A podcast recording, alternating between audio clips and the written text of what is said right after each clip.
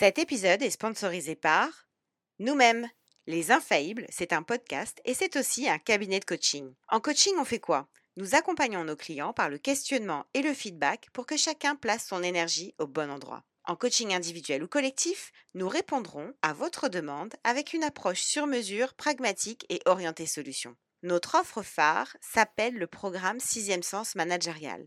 C'est un accompagnement unique en son genre, dédié à votre équipe de managers. Si vous rêvez d'un collectif de managers alignés, solidaires, courageux et légitimes, et oui, rien que ça, n'attendez plus et contactez-nous sur LinkedIn.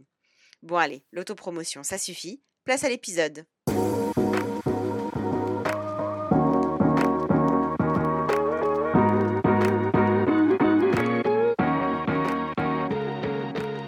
Bienvenue dans Les Infaillibles, le podcast des managers qui se racontent avec authenticité. Nous sommes Sandy Melamed et Estelle Zakarian. Anciennes managers dans la tech et le conseil et aujourd'hui coach en entreprise, nous nous sommes fixés pour mission de résoudre un problème majeur. Que les managers puissent être authentiques et arrêtent enfin d'endosser un costume qui est tout sauf confortable pour eux comme pour leurs équipes. Si comme nous vous pensez que manager est un job à part entière qui n'est pas toujours évident, ce podcast est fait pour vous. Être manager nécessite de se connaître et parfois de vivre des situations qui bousculent. C'est donc pour vous aider à y voir plus clair, mais aussi pour vous sentir moins seul, que dans chaque épisode, un manager vient partager sans langue de bois son expérience du management et ses conseils pratiques pour vous inspirer dans votre quotidien. Si vous aimez l'épisode qui va suivre, partagez-le et mettez-nous 5 étoiles sur Apple Podcast. Vous pouvez aussi nous ajouter dans vos favoris Deezer ou Spotify afin de faire connaître notre émission en lui permettant de remonter dans les classements. C'est un moyen simple et rapide de contribuer à notre mission. En attendant, installez-vous confortablement et c'est parti pour le témoignage du jour. Bonne écoute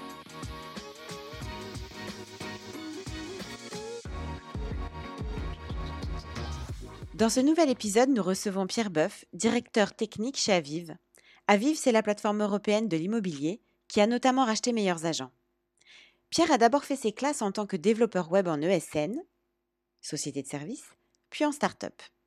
Il rentre ensuite chez Meilleurs Agents, où il voit l'équipe technique passer de 5 à 900 personnes. Durant cette période, il se dirige progressivement vers le management pour être aujourd'hui le directeur technique du groupe Aviv. Il y manage 90 personnes, dont 4 managers. En passant d'une scale-up française à une entreprise internationale, son expérience de manager ne cesse d'évoluer. La quête de sens est un marqueur très fort de sa carrière. C'est quelque chose qu'il essaie aujourd'hui de transmettre. Nous avons donc eu beaucoup de plaisir à l'interroger sur son parcours et, avec un peu de malice, je dois le dire, de le challenger sur sa façon à lui de rester connecté au terrain. Vous allez le voir, il est très fort. On a adoré. Bonne écoute. Bonjour Pierre, bienvenue dans Les Infaillibles. Bonjour Estelle, euh, bonjour Sandy, merci de m'accueillir dans le podcast. Bah, nous, on est ravis que tu aies accepté notre invitation. Alors Pierre, euh, tu es le directeur euh, technique de meilleuragent.com qui fait partie maintenant du groupe Aviv, si je ne me trompe pas. C'est ça. C'est ça. Et tu as accepté notre invitation pour nous partager ton parcours. Alors, attention, l'idée n'est évidemment pas, je rassure nos auditeurs, que tu nous racontes toutes les étapes de ta carrière. nos auditeurs ont l'habitude que nos invités viennent plutôt traiter d'un sujet spécifique lié au management. Mais pourquoi je parle de ton parcours? Parce que nous allons ensemble traiter du sujet qui préoccupe beaucoup de managers d'ailleurs, qui est celui de pouvoir rester connecté au terrain, notamment quand on grimpe les échelons de la hiérarchie dans l'entreprise. Et c'est un peu ce qui t'est arrivé chez Meilleur Agent parce que je crois que tu y es depuis plus de 7 ans, que tu as commencé comme ingénieur et que maintenant c'est toi qui chapeautes toute la direction technique, si je ne me trompe pas, c'est ça? C'est ça, j'y suis même depuis 8 ans chez Meilleurs Agents. Et effectivement, j'ai commencé comme développeur. Mmh et puis après, j'ai monté les échelons jusqu'à directeur dans le groupe Aviv aujourd'hui. Ok. Donc effectivement, c'est pour ça qu'on va, qu'on, va pouvoir, à travers finalement au regard de ton parcours, on va pouvoir parler de cette connexion au terrain, parce que c'est un sujet qui peut préoccuper n'importe quel manager de n'importe quel niveau. On peut penser que c'est plus facile pour un manager de proximité de rester connecté au terrain, quoique parfois on se rend compte qu'ils peuvent vite être happés par d'autres choses que d'être très en prise avec ce que vivent les équipes. Mais c'est vrai que plus on monte dans les échelons, plus on peut penser que c'est difficile. Et c'est un peu la raison pour laquelle on entend des commentaires ici et là dans les entreprises concernant le management.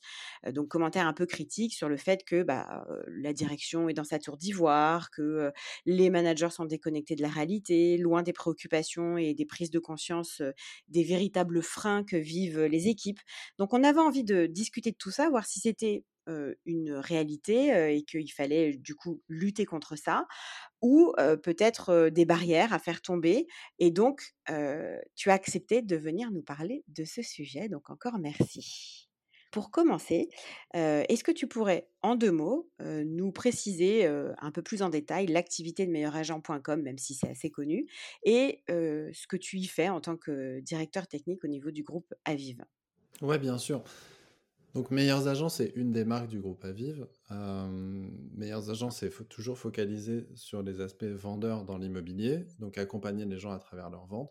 Aujourd'hui, on fait partie du groupe Aviv, donc on a la, la possibilité de se concentrer sur toute l'expérience autour de l'immobilier, donc acheter, vendre, et on le fait en France et aussi à l'étranger, notamment en Allemagne et en Belgique. Donc on a plusieurs marques et ce qu'on essaie de faire en ce moment, c'est construire une plateforme européenne, la plateforme européenne de l'immobilier, en englobant tous les aspects de l'expérience immobilière, de l'achat jusqu'à la vente. Et donc, d'ici 2025, nous, ce qu'on essaie de faire, c'est d'avoir un million de personnes qui viennent sur nos plateformes tous les jours et d'accompagner des centaines de projets tous les ans à travers l'Europe. Et du coup, tu chapeautes combien de personnes, toi?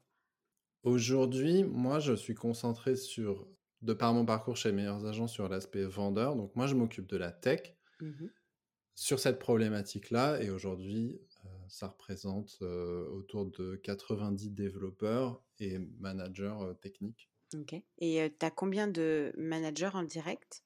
Aujourd'hui, j'en ai 4. Et ça ressemble à quoi ton quotidien?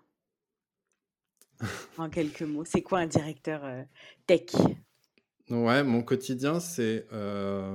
alors, ça va peut-être faire hérisser le poil de futur manager, mais c'est beaucoup de réunions voilà. Il faut le dire. voilà, bien sûr, mais ça fait partie du travail d'un manager, les réunions.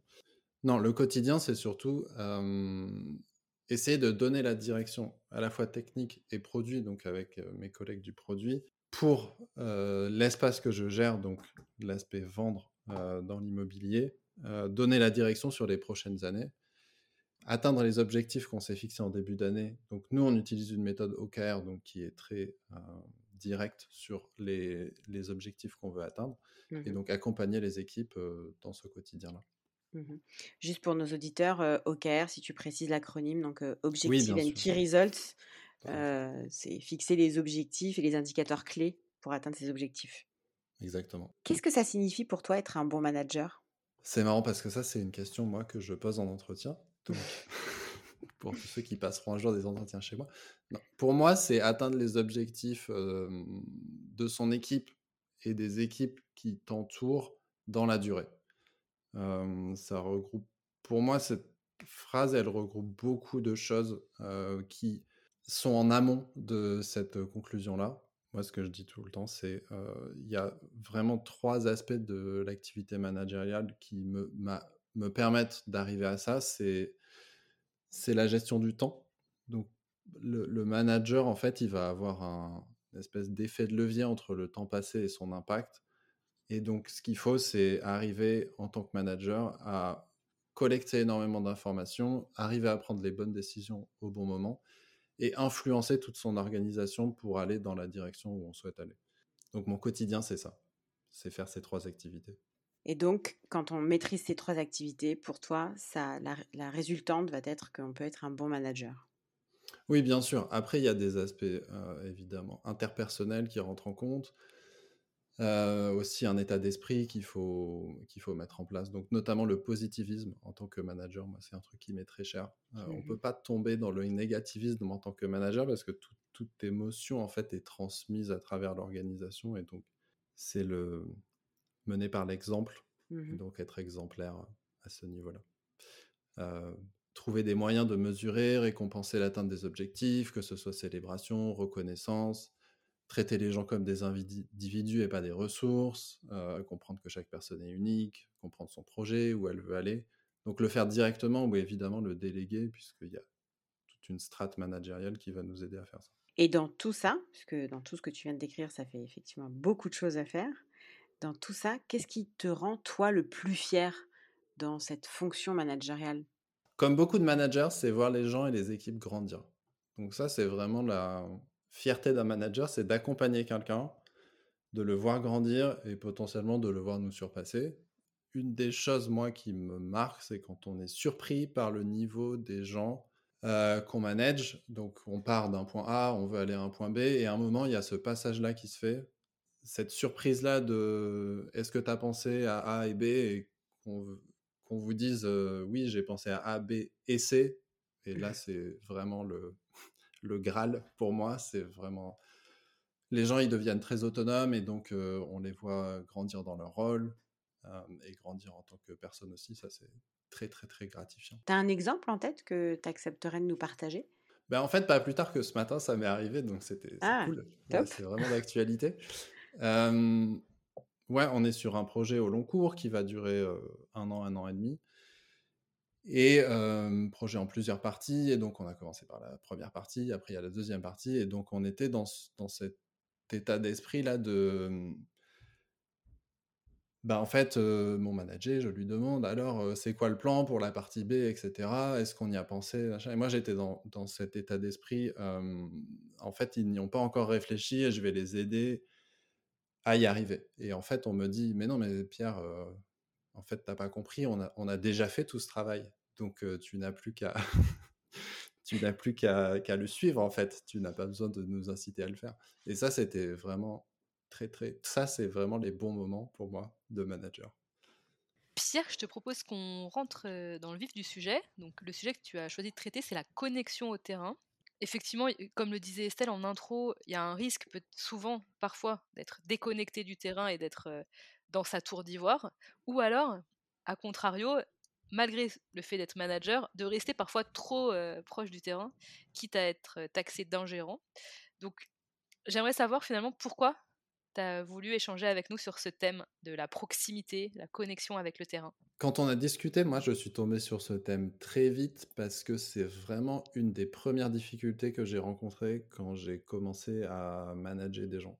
C'est-à-dire il y a une distance immédiate qui se fait avec le terrain, que ce soit sur l'aspect technique du métier, mais aussi sur l'aspect interpersonnel, parce que du coup, bah, c'est un nouveau grade, on va dire. Donc, il y a ces deux distances qui se mettent en place. Et ça, ça a été, mais je pense que c'est le cas pour tous les managers, c'est d'essayer de trouver le bon équilibre entre une déconnexion totale et euh, effectivement ces phénomènes d'ingérence, de micromanagement. C'est pour ça que j'ai choisi ce thème. Quand tu dis distance immédiate, c'est une distance euh, qui arrive par la force des choses parce que tu as autre chose à faire que de faire le job opérationnel que tu pouvais faire avant, ou c'est une distance que tu t'es mise toi-même parce que manager, donc forcément, qui dit manager dit prendre de la distance, surtout que potentiellement tes nouveaux collaborateurs étaient peut-être aussi tes ex-collègues ou tes potes.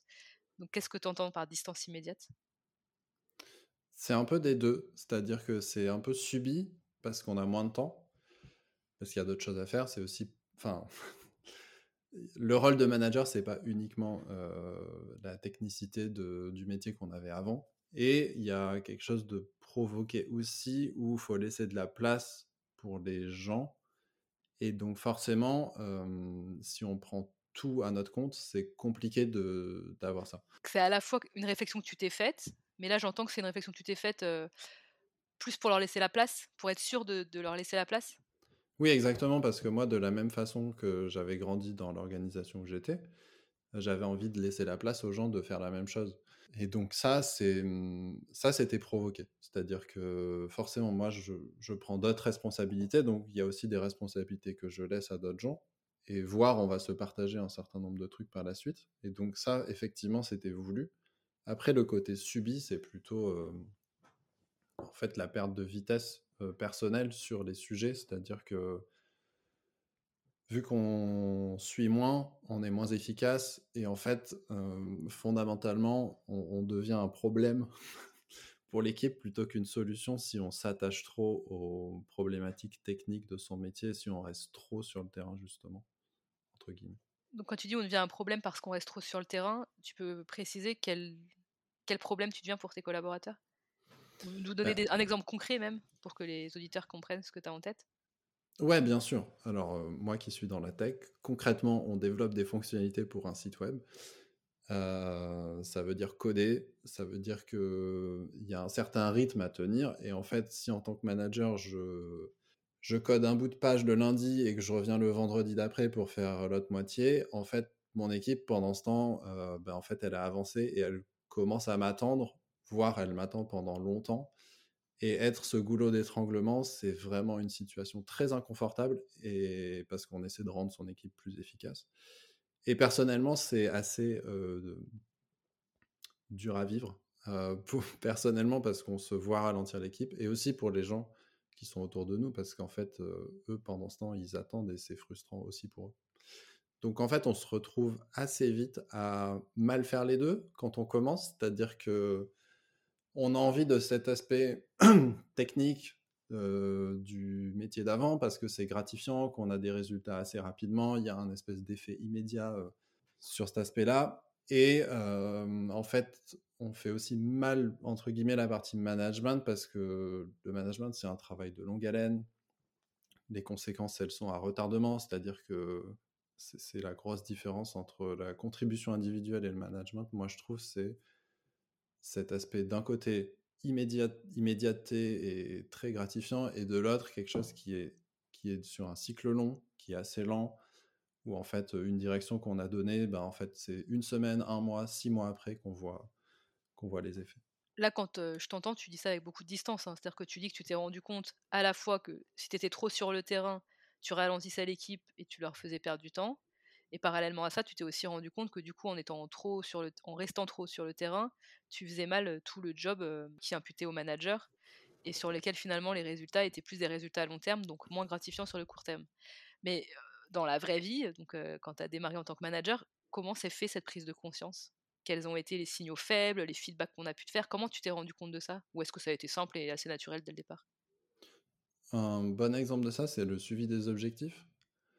Pour moi, Euh, donc les objectifs chez nous, c'est à six mois. Et en fait, ça demande du travail de les suivre. Et ce travail-là, on peut toujours se dire qu'on le fera demain, parce qu'en fait, il n'y a, pas cette immédiateté. C'est six mois. Et en fait, euh, se retrouver six mois après, pendant l'entretien, où on voit qu'on aurait pu faire mieux, par exemple, bah, signaux faibles euh, identifiés, mais on n'a pas forcément agi dessus, ou alors signaux faibles pas identifiés. Et en fait, juste en accordant du temps à ce genre de problématique, on aurait pu faire quelque chose. C'est des, des erreurs que tu as commises au départ? Ouais, effectivement. Après, je précise qu'il y a des degrés, hein. il y a des degrés d'erreur. Euh, mais effectivement, il y a, il y a des choses avec l'expérience qu'on acquiert. Euh, mais ce... en fait, le passage au management est toujours dur. Et hum, d'ailleurs, moi-même, dans l'entreprise où je suis, euh, on a promu des gens, on les a fait tester le poste et finalement, ils ont conclu que c'était pas pour eux. Moi, dès le début, je me suis dit ça, c'est un truc qui me plaît et je me projette là-dedans, mais il a quand même fallu faire un travail de un peu remise en question de pourquoi j'étais là pour bien accompagner les gens et faire mon métier correctement. Quand tu as eu ces prises de conscience de dire ok, il faut que je trouve le bon équilibre euh, entre euh, proximité terrain et euh, autour de la proximité terrain, pardon, qu'est-ce que concrètement tu as mis en place? Pour à la fois garder bon niveau de connexion avec le terrain et en même temps être à ta juste place de manager Sur ce sujet, moi, une première étape, ça a été de demander aux gens de quoi ils avaient besoin. Parce qu'en en fait, bon, encore une fois, moi, je suis dans le cadre d'une promotion, donc il y a une continuité, c'est pas un déracinement.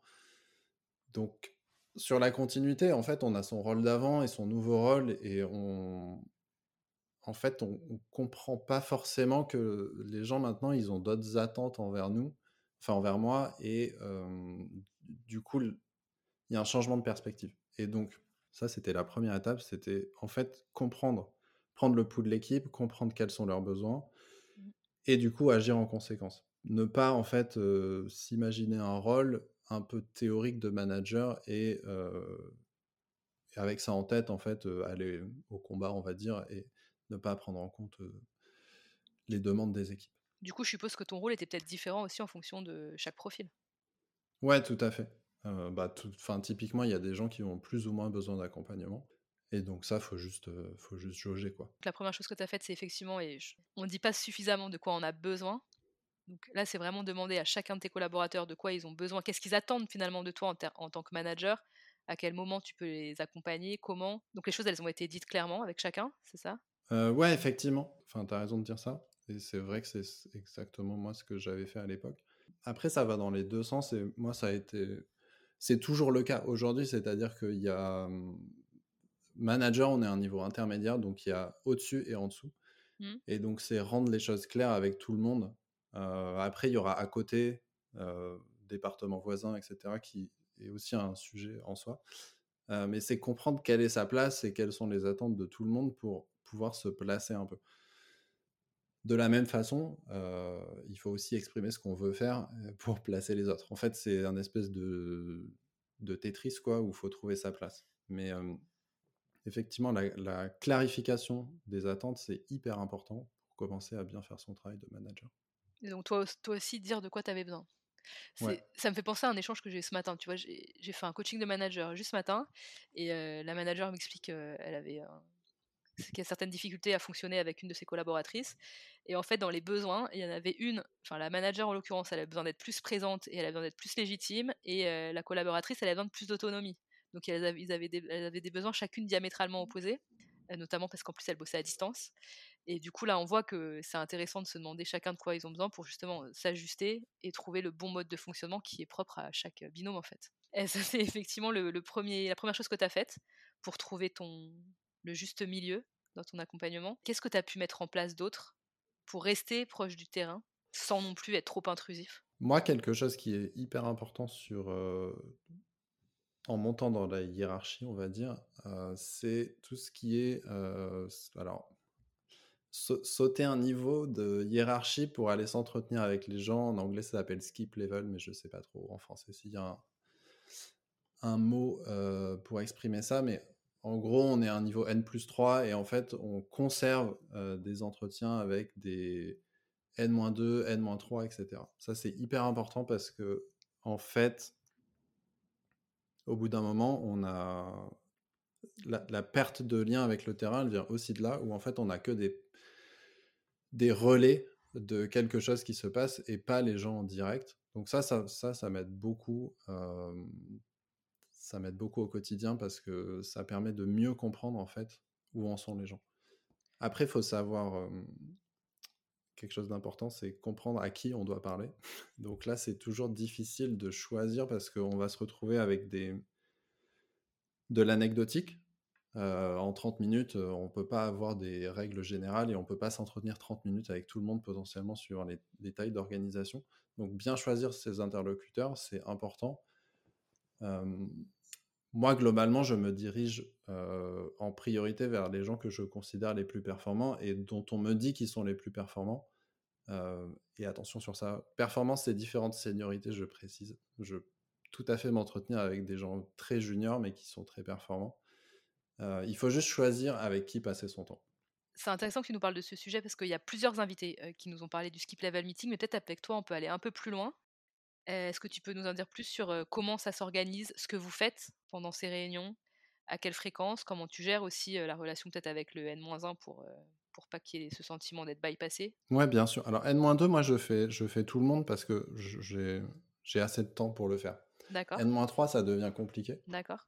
voilà, parce que du coup, il y a 80 personnes. Donc là, c'est dur. Alors, comment comment je fais pour faire comprendre au N-1 que c'est pas un drame de s'entretenir avec les gens qui managent Alors déjà, en termes de culture d'entreprise, c'est déjà ce qui se passe pour moi. C'est-à-dire que moi, mon N plus 1, il s'entretient avec les gens que je manage. Donc il y a cette facilité-là où j'ai pas forcément besoin d'expliquer le concept.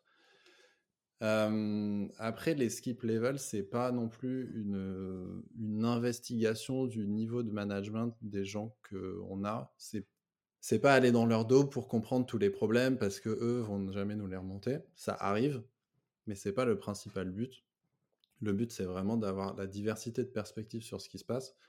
S'entretenir avec trois personnes plutôt qu'une, forcément, on va avoir des avis différents sur euh, ce qui se passe.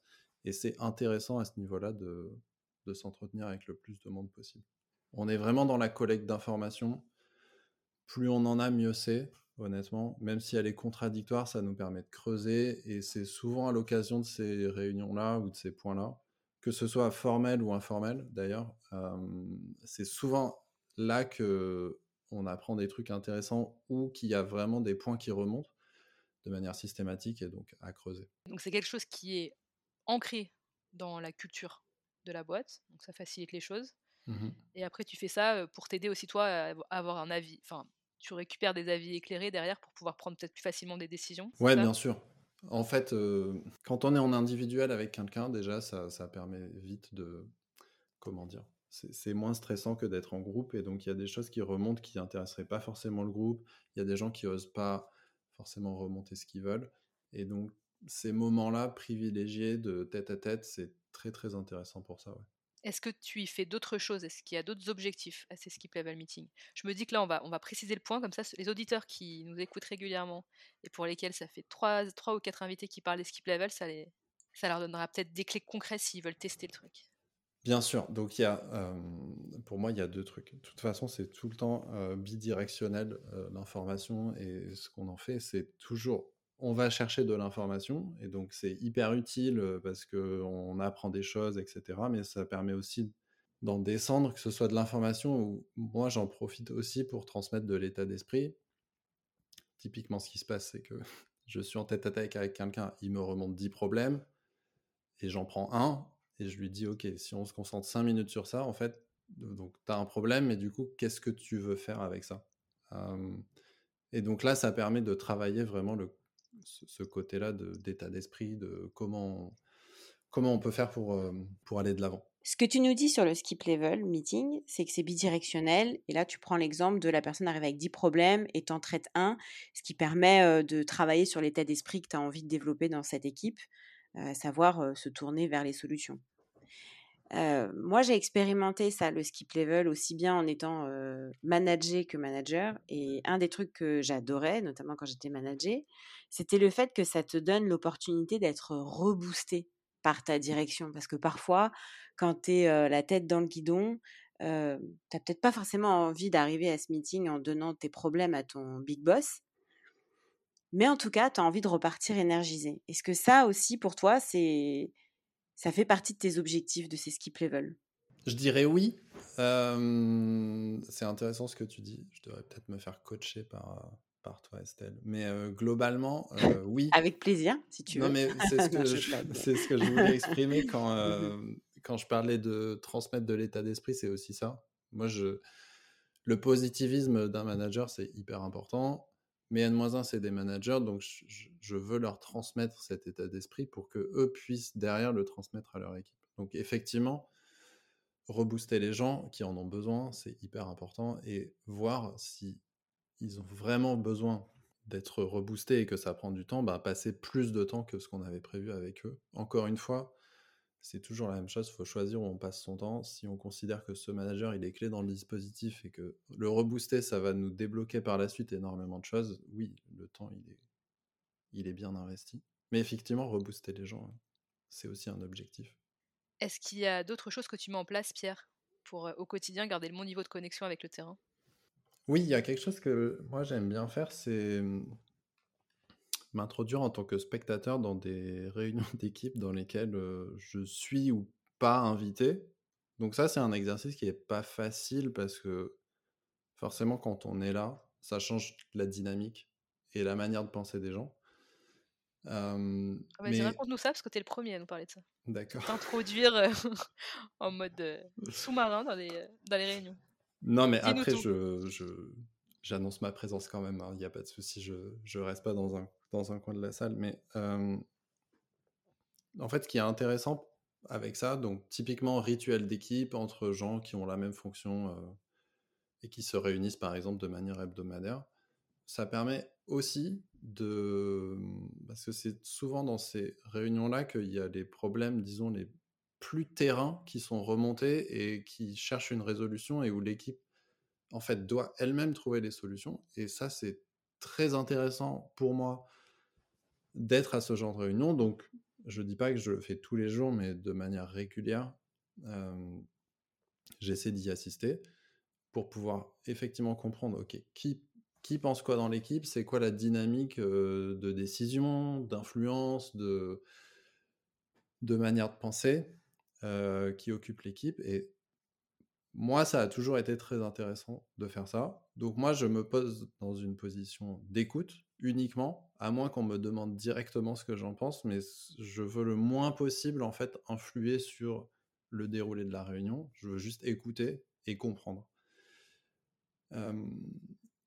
ce que tu nous expliques là, c'est des choses que tu expliques aussi de manière aussi et que tu dis de manière aussi explicite à tes équipes? Non, franchement, je vais être honnête, j'ai jamais fait ce discours en entrant en réunion je pense que par mes actes, c'est ce que je fais, mais effectivement, j'ai jamais clarifié comme ça avec les équipes. Parce que je, te, je te pose la question parce que évidemment, je comprends ton intention, c'est-à-dire de comprendre où sont les où sont les problèmes, comment toi tu peux les aider et intervenir. Et d'ailleurs, il me semble, parce qu'on en avait parlé pour préparer l'interview, que tu étais plus focus d'ailleurs sur les dynamiques, la dynamique d'équipe que sur le business quand tu faisais ce genre d'intrusion, entre guillemets. Mmh Mais du coup, je me dis que toi, l'intention, elle est bonne et c'est pour les aider, c'est pour comprendre, c'est pour débloquer des problèmes. Derrière, je me demande juste comment les équipes le perçoivent en fait. Oui, bien sûr. Tu as tout à fait raison. Pour moi, il y a un aspect culturel à ça, c'est-à-dire que nous, on a toujours eu les managers qui s'impliquaient dans ce, genre de réunion. Donc moi, il y a une continuité dans mon rôle et c'est pas une surprise quand les gens me voient parce que c'est toujours quelque chose que j'ai fait. Après, j'avoue que au début, j'ai commis quelques erreurs à trop intervenir. Et notamment, la plus grosse que j'ai fait, c'est en fait le problème quand on est manager et qu'on commence à s'éloigner du terrain, c'est vraiment que tout devient simple parce qu'on regarde tout d'un niveau macro. Et donc, en fait, on a l'impression que le travail des gens qu'on manage, il est facile et qu'on a, on se prend la tête pour rien. Donc, le c'est facile, lâché en réunion et yaka ou des expressions comme ça, c'est vraiment quelque chose qu'on m'a vite reproché et que j'ai vite, du coup, réglé. L'éloignement fait qu'on trouve les choses simples. Donc, ce qui est bien avec ce genre de, de réunion, c'est d'assister à la complexité. C'est de comprendre, en fait, pourquoi les gens y sont bloqués. Et normalement, j'arrive mieux à les aider. Donc normalement, ils voient l'intérêt. Mais je suis d'accord, euh, il serait bon d'expliciter, surtout si on a un manager qui écoute et qui débarque dans une nouvelle boîte et qui commence à s'introduire dans toutes les réunions mmh. où avant il n'y avait personne. Oui, un petit avertissement sur pourquoi je suis là, ça sera utile. Mais d'ailleurs, moi, j'ai eu le sujet puisque on a, dans le groupe à vivre, on a fusionné plusieurs entreprises. Et donc, moi, j'ai maintenant des équipes dans lesquelles j'étais pas avant, qui viennent d'une autre entreprise. Et effectivement, il y a tout un aspect culturel au fait que le manager en général, pas que moi, assiste à certains rituels d'équipe et ne soit pas vu comme un espion ou potentiellement quelqu'un qui, s'il est là, en fait, va complètement bâillonner les gens parce que les gens ne vont pas oser parler. Donc, établir cette relation, c'est hyper important. Oui, parce que comme tu le dis, là, ce que je comprends, c'est qu'effectivement, chez Meilleurs Agents, ça fait partie de la culture, hein, de la même manière que les skip level meetings, c'est ce que tu nous disais tout à l'heure. Mmh en revanche, pour ceux pour qui c'est pas la culture, c'est effectivement pas mal d'expliciter de d'expliquer. Bah, en fait, moi, ce que j'entends, c'est que tu as aussi un besoin, toi. C'est-à-dire que tu le fais pour le bien de tes collaborateurs et pour pouvoir davantage les aider. Mais j'ai l'impression que c'est aussi un besoin pour toi, justement, de rester connecté, de comprendre, la, de rester connecté à la complexité, comme tu le disais. Non, mais complètement. Euh, complètement. Et ça, les gens, ils peuvent le comprendre, que tu as besoin de Oui, oui, tout à, fait. Tout à fait. Et je pense qu'il faut aussi, eux qui comprennent que c'est une opportunité potentiellement d'avoir quelqu'un là qui... Ça peut être une occasion de remonter quelque chose et de dire, euh, d'alerter, euh, d'alerter le manager sur un sujet juste parce qu'il est là, donc en fait c'est l'occasion et ça peut faciliter les choses, même si on a un chat, on a des emails, on a des réunions régulières, mais il y a des occasions comme ça qui. Enfin, il y a un contexte qui fait que ça peut faciliter les choses. Donc, c'est aussi une opportunité à saisir pour tes collaborateurs, de profiter de ton, ta présence à ce type de réunion. Exactement. Enfin, Et ils en profitent? Mon intention. Ils oui, ça à ce moment-là, ils font des feedbacks, ils te posent des questions? Ça arrive que je je ressorte avec une petite liste de courses de ces réunions-là et que je me fasse interpeller, oui, sur certains sujets ou même vraiment quand on voit les gens qui potentiellement tournent en rond parce que ils ont entendu que, ou peut-être ils ont interprété une directive qui a dit que, et soit ça vient de moi, soit ça vient d'au-dessus. Là, il y a une aide immédiate qu'on peut apporter qui est intéressante pour tout le monde. Donc là, tu nous parlais d'être en observateur dans les réunions, mais me semble-t-il, tu es aussi en observateur sur, sur les outils collaboratifs de ta boîte? Enfin, sur, je sais pas ce que vous avez, sur Slack. tu observes aussi les channels, discussions oui, bien sûr. on va me faire passer pour un de dictateur de l'enfer. La taupe, la taupe de meilleurs agents, on l'a trouvé. non, mais effectivement. Tu nous partages ça aussi? oui, oui, mais en fait, j'ai pas de problème avec ça parce que la, plupart, enfin, les, bon, je vais prendre Slack comme exemple. donc Slack, outil de communication pour ceux qui connaissent pas. Les canaux de communication, donc les chans, ils sont publics par défaut. Donc par défaut, la majorité de l'entreprise, en fait, peut voir la majorité des conversations. Oui, tout le monde peut aller se mêler d'une conversation à une autre, quoi. C'est pas toi qui, euh, voilà, qui te fait inviter de force, quoi. Et encore une fois, je, ne scrute pas Slack toute la journée. On imagine bien qu'à ton niveau, tu passes pas ta vie à regarder les, conversations. Je précise, si je vais parler de ça, c'est justement parce que tu es le seul à nous avoir parlé, que tu l'assumes et que du coup, tu sais très bien nous expliquer à quel besoin ça répond à la fois chez toi et chez les collaborateurs. Donc peut-être que certains de nos auditeurs s'en inspireront. Mais le, le but, c'est toujours le même, c'est de comprendre la dynamique dans laquelle sont les gens, leur, contexte, etc.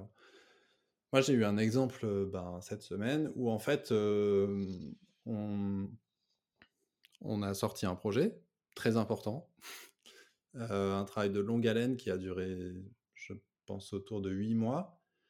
Et en fait, c'est donc c'est sorti et je vois aucune annonce nulle part sur la sortie de ce produit et je comprends pas. Pendant deux jours, je suis dans l'incompréhension et donc là, je vais voir donc le chat de l'équipe et je vois des discussions sur OK, en fait, ils sont en train de préparer le message avec lequel ils vont ils vont communiquer ce, ce changement-là, cette sortie-là. Et donc là, je comprends mieux. Et donc ça m'évite d'écrire un message, mais pourquoi on communique pas sur machin, c'est inadmissible ou je sais pas quoi. Et je prends mon mal en patience et je me dis, OK, il prépare un message et aujourd'hui on a eu le message et c'est très bien. Et donc, c'est ces petits trucs-là qui, ça évite aussi de faire du bruit en tant que manager parce qu'encore une fois, en étant loin, euh, tout est simple et donc on a sorti un truc, il y a un message immédiat. Oui, mais en fait, l'équipe, euh, ils n'ont pas eu le temps de préparer le message, donc ils le préparent et après ils l'envoient. et c'est très bien comme ça. Donc c'est juste pour des petits exemples comme ça. Pardon, j'allais t'interrompre, mais moi, ce que j'aime bien dans ton exemple, finalement, c'est que ça t'a permis, dans cet exemple spécifique, de prendre ton temps, de d'analyser en fait la situation et avec discernement de savoir si tu si allais avoir besoin de faire un message ou pas. Et j'aime bien cette expression que tu as de, faire du bruit en tant que manager, parce qu'il est vrai qu'une des crispations majeures que nous remontent en général les équipes, c'est ce côté, le manager qui nous tombe dessus et qui nous dit pourquoi t'as pas fait ci, pourquoi t'as pas fait ça, alors que l'information était disponible, mais il n'a pas pris le temps de la consulter. Et il fait passer son stress avant une forme de discernement et de d'action plutôt éclairée. Donc voilà, je me permettais ce petit commentaire. Merci Estelle. Mais c'est vrai que en tant que manager, il y a un des défauts que moi j'ai observé, et c'est d'autant plus vrai dans les grosses organisations, c'est je n'ai pas entendu parler de ça, donc ça n'existe pas. Et en fait, il y a beaucoup de gens qui peuvent travailler sur un sujet dont on n'a jamais entendu parler, mais c'est juste parce qu'il n'y a pas quelqu'un qui est venu nous le dire personnellement. Et donc moi, solliciter enfin énormément de gens dans l'organisation pour dire ça, ça en est où, ça, ça en est où, ça, ça en est où. C'est pas mon style. Après, je dis pas qu'il faut jamais faire ça. Des fois, il y a des choses urgentes, importantes, etc. Mais faut essayer de comprendre où les gens en sont sans forcément effectivement faire ce bruit-là, parce qu'on sait jamais ce que ça peut provoquer en fait ce genre de commentaires. donc voilà depuis le début, tu nous donnes finalement des, pistes pour rester connecté au terrain, mais c'est toi qui vas à la pêche aux infos. C'est-à-dire que ce soit les skip level meetings ou le fait que tu sois en observation dans des réunions ou sur les channels, c'est toi qui vas chercher l'info. dans quelle mesure aussi tu t'assures que tes managers, notamment tes N-1, te remontent suffisamment d'infos, te remontent les bonnes infos? C'est-à-dire dans quelle mesure tu responsabilises aussi tes managers à faire en sorte que tu sois suffisamment connecté au terrain pour derrière prendre les bonnes décisions? Ouais, hyper important ça parce que effectivement la responsabilité, elle est sur les deux parties. Moi, je vais chercher de l'info, mais c'est aussi la responsabilité de disons de de son organisation de remonter l'info aussi. Un bon exemple de ça, nous, qu'on fait régulièrement, c'est encore une fois, c'est très technique, mais nous, on a tout un aspect de notre métier qui est la maintenance et d'un point de vue macro, c'est très difficile d'évaluer l'effort et les zones sur lesquelles se concentrer. C'est vraiment les gens sur le terrain qui vont être capables de les déterminer. Donc ce travail-là, il y a une, un travail de responsabilisation de l'organisation au global pour dire, en fait, il faut que vous identifiez, que vous évaluiez et que vous remontiez les besoins en maintenance. Et donc on fait tout ça de bas en haut. Euh, après, il y a un travail d'agrégation à un certain niveau pour qu'on puisse prioriser, donner du sens au chantier. Mais ça, c'est un bon exemple de, en fait, vous êtes responsable du travail que vous avez sorti et c'est à vous de nous dire sur quoi il faut travailler. Et aujourd'hui, qu'est-ce que tu as mis en place pour, bah, pour être en confiance avec tes N-1 et ne pas parce que parfois tu vois les gens les managers vont déléguer donc ils mettent la responsabilité sur leur N-1, ce qui est ok, mais n'empêche qu'ils vont aller tout checker derrière pour être sûr qu'il n'y a pas un truc qui a été oublié ou qu'il y a une info qui ne s'est pas manquée, etc. Toi aujourd'hui, c'est quoi la situation avec tes managers et qu'est-ce que tu as mis en place pour que le niveau de confiance soit, soit ok? J'aurais même envie de compléter en fait ta question, Sandy, parce que toi, Pierre, tu as progressé dans cette organisation. Donc, tu mmh as vécu toutes les strates de management de ton équipe. Donc, tu as été à la place de chacun des managers qui te reportent aujourd'hui. Et comment tu arrives à te détacher finalement de comment toi tu faisais les choses quand tu étais à leur place, quand tu vois qu'ils ne font pas exactement comme toi en fait? Oui, je vois ce que tu veux dire. alors déjà, moi, j'ai pas, je m'attends pas à ce que les gens reproduisent ce que j'ai fait par le passé parce que encore une fois, si on traite chaque personne comme un individu, il a des forces et faiblesses qui sont différentes des nôtres. Et donc, c'est moi, c'est pas une attente que j'ai de que les gens reproduisent exactement ce que j'ai fait. Par contre, il y a un certain nombre de disons qu'il y a une base sur laquelle il faut s'appuyer et puis grandir. Donc ça, c'est pour le coup, c'est transmis. Après, comment on fait pour avoir le niveau de confiance suffisant pour que, que les N-1 font ce travail-là, j'avoue que j'ai pas de réponse. Ouais, j'ai pas, j'ai pas de réponse à cette question. Bah, j'ai l'impression que tu le vis en fait, c'est ça. Tu le vis plus que tu l'as pas intellectualisé, conscientisé. ça se fait mmh. naturellement en fait. Oui, oui, c'est clair. Mais j'ai pas, ouais, exactement. J'ai pas théorisé le truc de façon à l'expliquer en fait. Mmh mmh. Pour finir sur le sujet de la connexion avec le terrain, tu nous as parlé d'une frustration tout à l'heure. En tout cas, ce que j'interprète comme une frustration, tu nous diras si c'est le cas ou pas, mais le fait que maintenant que tu as monté les échelons, il y a plein de choses qui te paraissent super simples, alors que tes collaborateurs te disent que c'est plutôt complexe. Est-ce que tu peux revenir là-dessus? Est-ce que c'est une frustration aujourd'hui? Pour toi Ouais, ouais, bien sûr. Ça, c'est franchement éternelle frustration. Encore une fois, j'ai eu un exemple cette semaine on veut inclure un module de paiement sur un de nos produits. on m'annonce des délais qui me paraissent beaucoup trop longs. Et en fait, tout de suite, il y a ce truc qui monte en moi de waouh, j'ai envie de prendre mon clavier, de coder et mmh. puis juste de sortir le truc. Évidemment, quoi qu'on en pense, en fait, on est trop loin pour même enfin, juger de manière, comment dire, éclairer ce qui se passe. Il y a un niveau de confiance à avoir envers les gens qui nous disent des choses, donc les gens qui sont vraiment sur le terrain. Après, notre enfin moi, mon rôle, je considère que c'est le challenge de ce qu'on peut nous dire en potentiellement mieux enfin en essayant de mieux comprendre pourquoi, comment les gens sont arrivés là. Donc moi, ce que je demande aux équipes, c'est de bien documenter leurs choix pour qu'après ils puissent nous les expliquer et qu'on ait un, un enregistrement en fait de ces décisions. Le challenge, il vient plus sur l'aspect contrainte.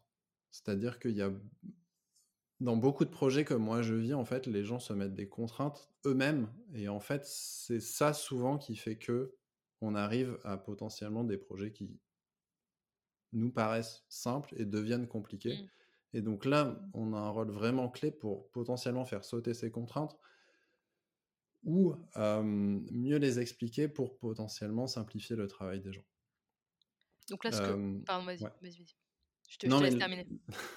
L'autre aspect qui est très lié à mon parcours à moi, c'est que, ayant grandi dans la même entreprise, moi, j'ai participé aux fondations.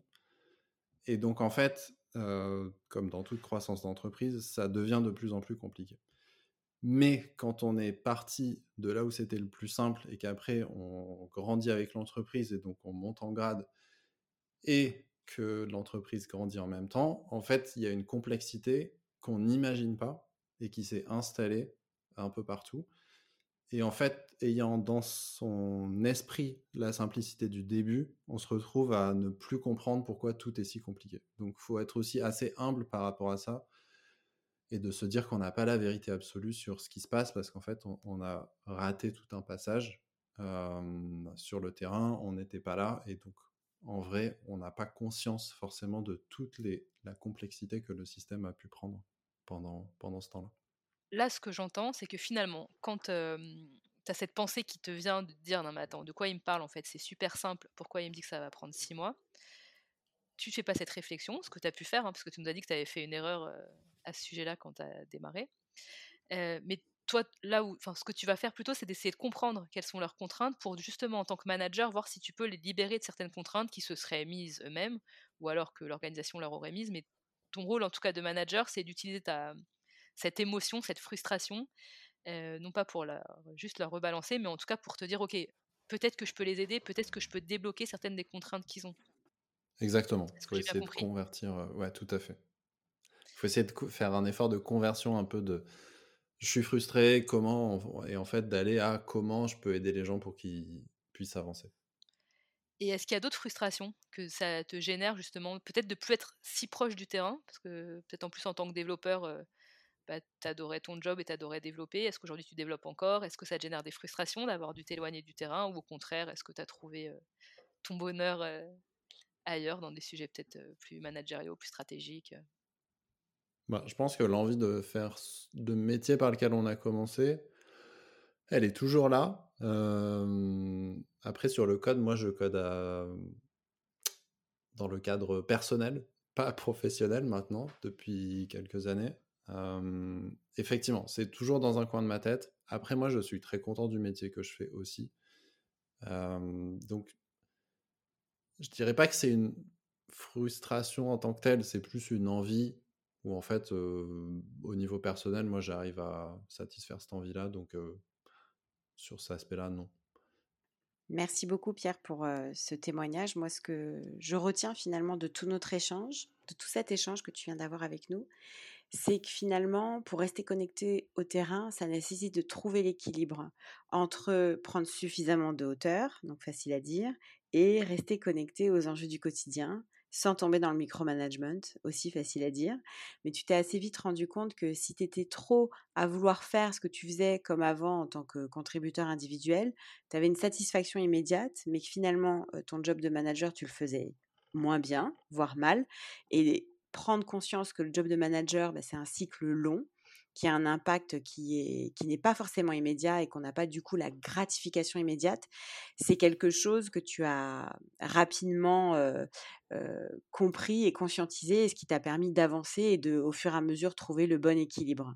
Et toi, une des, enfin les quelques méthodes que tu pourrais recommander pour ceux qui nous écoutent, c'est pour rester connecté au terrain, c'est de clarifier les besoins des uns et des autres, donc tout simplement leur demander. Partager toi aussi la place que tu veux prendre et expliciter ce que tu as envie d'atteindre comme objectif. faire ce qu'on appelle les fameux skip level meetings donc là, il y a quand même une dimension culturelle pour l'expliquer dans la boîte et que les managers n'aient pas l'impression qu'on fait une investigation sur leur dos, mais que ce sont vraiment des entretiens avec des personnes qui sont sur le terrain et c'est un entretien qui est bidirectionnel et qui doit apporter aussi bien à toi que, à la personne avec qui tu le fais. ton autre méthode, c'est d'être spectateur dans des meetings, d'être très à l'écoute et d'observer les dynamiques dans les équipes, que ce soit en meeting présentiel ou bien dans les discussions qu'il peut y avoir sur des canaux de, communication sur les outils collaboratifs. Donc, on a cité Slack par exemple. et tout ça, en fait, te permet de rester le plus connecté, de prendre du temps avant de, faire des demandes aux équipes, aux uns et aux autres, parce que tu prends le temps de collecter l'information et avec discernement de savoir comment, avant d'agir, tu vas poser telle ou telle question ou, partager telle ou telle information, clarifier tel ou tel point pour sortir des personnes peut-être de, de qui tournent en rond sur certains aspects. Et, et, tu as terminé en nous parlant de voilà de l'éventuelle frustration que ça pouvait provoquer d'être moins connecté sur le terrain, mais que tu arrives à en faire finalement une force pour aider les uns et les autres à aller plus vite dans leurs enjeux. Donc merci pour ce partage. Est-ce que j'ai bien résumé ce que tu nous as dit? C'est parfait. C'est parfait? Bon, rien, rien à ajouter? non, non, non? c'est très bien. Ok. Alors, nos questions de fin sont toujours les mêmes et normalement, euh, on te les avait données, donc euh, tu devrais avoir une idée des réponses que tu vas nous apporter. Si tu avais un conseil à partager avec un manager qui démarre, ce serait lequel? Le principal conseil, moi, c'est de lire et de parler à d'autres managers. J'ai beaucoup entendu euh, à une époque où je m'entretenais avec pas mal de managers, justement, en interne ou en externe, en fait, sur le rôle de manager, les gens, ils débarquent, il n'y a pas de formation. Donc, en fait, ils apprennent tout sur le tas sans forcément se documenter sur le sujet. Et parler à des managers expérimentés ou non dans d'autres contextes et surtout lire, regarder des vidéos, je sais pas, mais trouver des sources d'informations, c'est hyper important. Moi, ça m'a beaucoup, beaucoup aidé. Merci, on ne peut être que d'accord avec toi. une chose que tu ferais différemment, justement, si tu devais, si tu regardes ton parcours dans le rétroviseur, Qu'est-ce que tu changerais? Moi, je pense que il y a un truc que je changerais, c'est lorsque on s'est fait racheter pour intégrer une plus grosse structure.